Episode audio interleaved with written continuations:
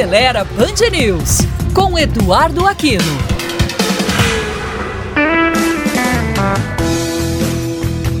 Olá, amigos da Band News. O mercado mundial de carros elétricos tem se mostrado tão promissor que a chinesa Xiaomi, tradicional fabricante de smartphones, apresentou recentemente o seu primeiro carro elétrico que chega ao mercado chinês ainda em 2024.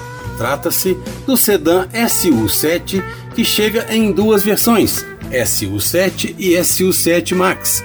A opção de entrada tem tração traseira e é movida por um motor elétrico que gera 300 cavalos de potência e 392 kg de torque, o que possibilita acelerar de 0 a 100 km por hora em 5,8 segundos.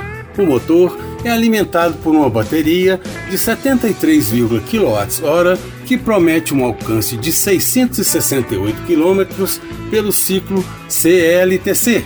Já a versão topo de linha, a SU7 Max, conta com tração integral e um motor elétrico que desenvolve 645 cavalos de potência e 855 kg de torque isso possibilita ao modelo acelerar de 0 a 100 km por hora em apenas 2,7 segundos.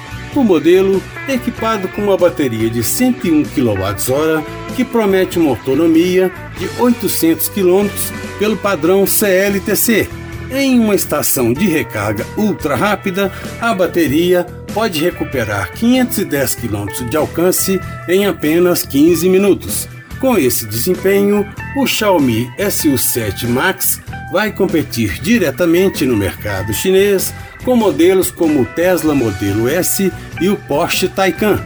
No interior, destaque para tecnologias como a tela central de 16,1 polegadas e tablets que podem ficar atrás dos bancos dianteiros para servir aos passageiros do banco de trás.